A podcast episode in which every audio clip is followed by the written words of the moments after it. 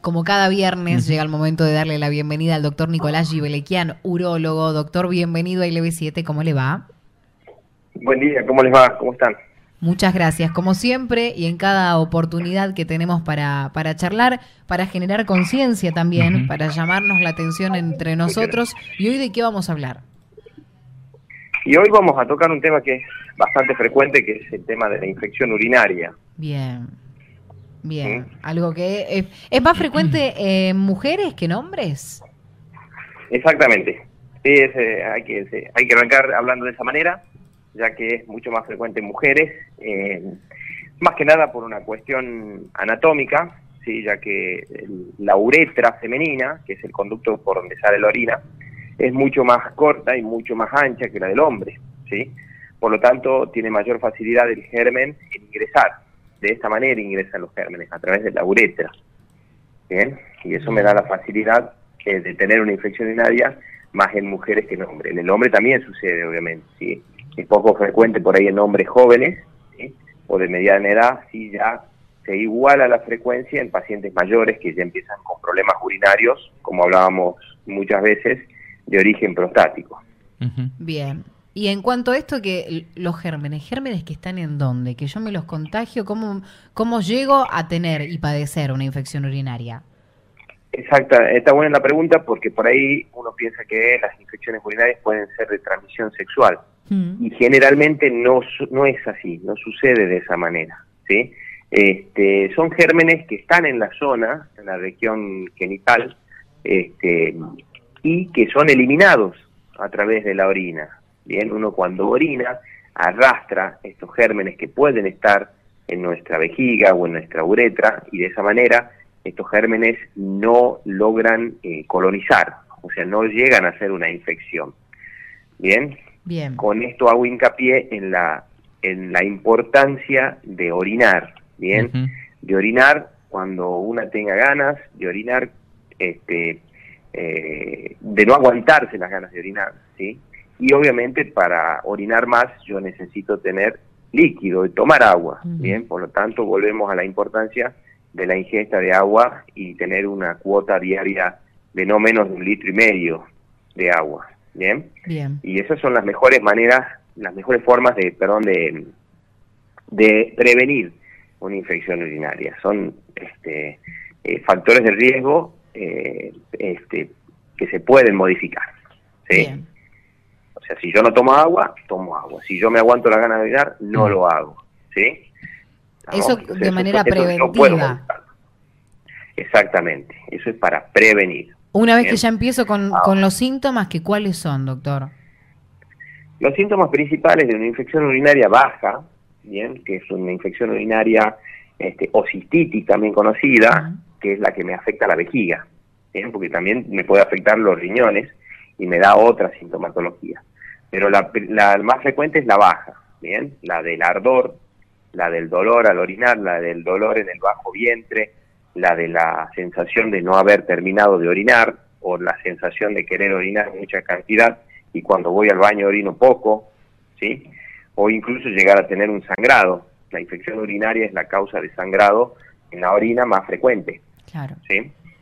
Y muchas veces llegan a la consulta asustados por un sangrado bien, pero indagando un poquito ya había síntomas previos a ese sangradito. Mm. doctor, eh, hay una, usted marcaba bien esto de que se aparece la infección por el tema de la orina.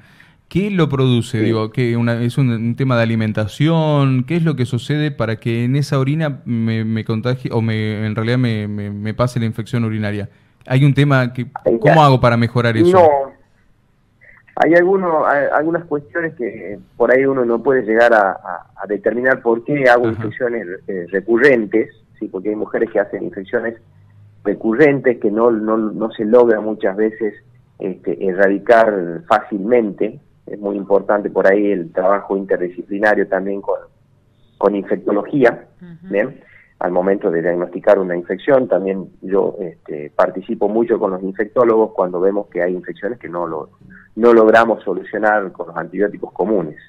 Eh, pero no hay un factor en sí que me facilite.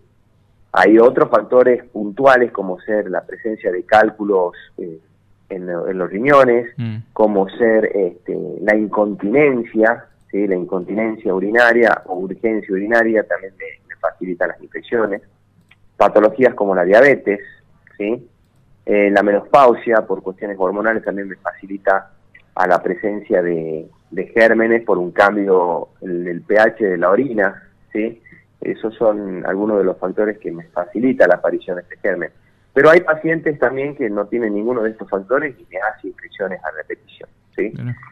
Bien. En, en este sentido, por eso mencionábamos el uso de antibióticos en casos, en todos los casos de infección, doctor, o existe alguna otra forma, quizá un poco más natural, porque a veces también eh, esa bacteria se va haciendo como resistente cuando son reiteradas, ¿no?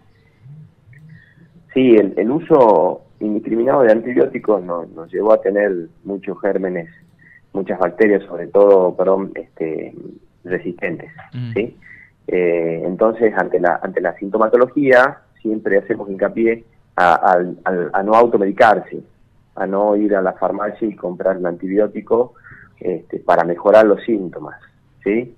Hay veces en que sí vamos a tener eh, solución y otras veces que no. ¿bien? Pero esto, radica en dos problemas. Uno, en que si bien puedo responder, o sea, el ardor se me va, las molestias se me van, pero el germen no, y vuelve a aparecer al poco tiempo, la sintomatología. O peor aún, eh, sigo con los mismos síntomas ya este, habiendo tomado el antibiótico. Y entonces eso nos retrasa a nosotros el diagnóstico. No podemos hacer un estudio sabiendo que está tomando un antibiótico y sabiendo que ese, ese estudio puede salir normal, pero siendo mentiroso el resultado porque está el antibiótico en el sistema. Entonces, siempre hacer una consulta ¿bien? para poder pedir el análisis de orina y una vez que esté en proceso ese análisis, ya lo dejé en el laboratorio, a la muestra de orina, eh, yo puedo ir tomando un antibiótico, ¿sí? Esperando el resultado. No siempre hay que esperar el resultado para empezar a medicar. Mm. Pero uno habiendo dejado el, el, el, frasquito con orina, y bueno, por más que no mejore con, la, con, la antibiótico, con el antibiótico que yo indiqué, ¿sí? ya con el resultado podré saber qué antibiótico sí voy a poder utilizar. Mm. Este, eso es muy importante, la, no automedicación. El, tema de la infección urinaria recurrente, esto de que empieza a aparecer, ¿es signo de que puede llegar a venir algo más en mi organismo a futuro si no me hago los controles que corresponde? Sí, puede evolucionar, se puede dar una infección urinaria alta, una pielonefritis que se le llama, que es una infección ya a nivel del riñón, provocada por el mismo germen, por la misma bacteria, Muchas veces el tratamiento puede ser el mismo o no, ¿bien? Porque estos, estas pacientes o estos pacientes ya presentan otros síntomas como ser fiebre, como ser vómitos, lo cual me impide el uso de antibióticos bioral, ¿bien? Em, ya tenemos que empezar con tratamientos inyectables o muchas veces de, internación, porque requieren una, un tratamiento por vía enteral, eh, para, para enteral, perdón, por vía endovenosa, Bien, entonces son ya infecciones que requieren una internación para poder hacer el tratamiento.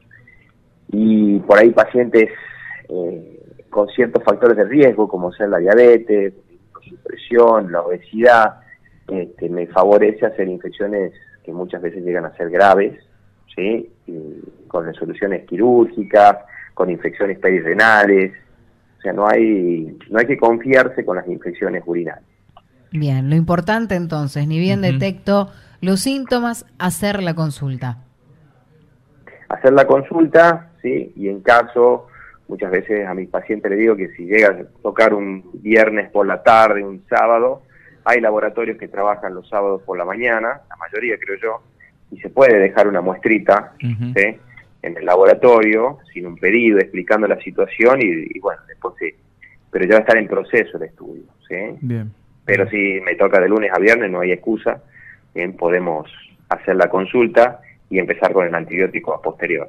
Bien, yo sé que tenemos poco tiempo, yo sé que hoy en día andamos todos corriendo, pero eh, a la larga va a ser eh, mucho más tedioso eh, la resolución menos rápida, no sé si me hago entender. Quiero acelerar los trámites empezando con el antibiótico Eh, y al final eso puede ser mucho más largo que, ir a la consulta y empezar con un estudio. Claro, claro, no hay, no hay que dejarse estar, porque uno se acostumbra, ah, me toman antibióticos, se me pasó, me lo recomendó mi hermana, mi, vieja, mi viejo, ah, usa esto. Claro. Y la primera vez fue bien, la segunda, la verdad que tardó un poco más y ya empiezan los problemas. No, no hagamos eso, no hagamos automedicación, empecemos con los controles como corresponden. ¿Y dónde lo pueden encontrar, doctor, en el caso que quieran verlo usted?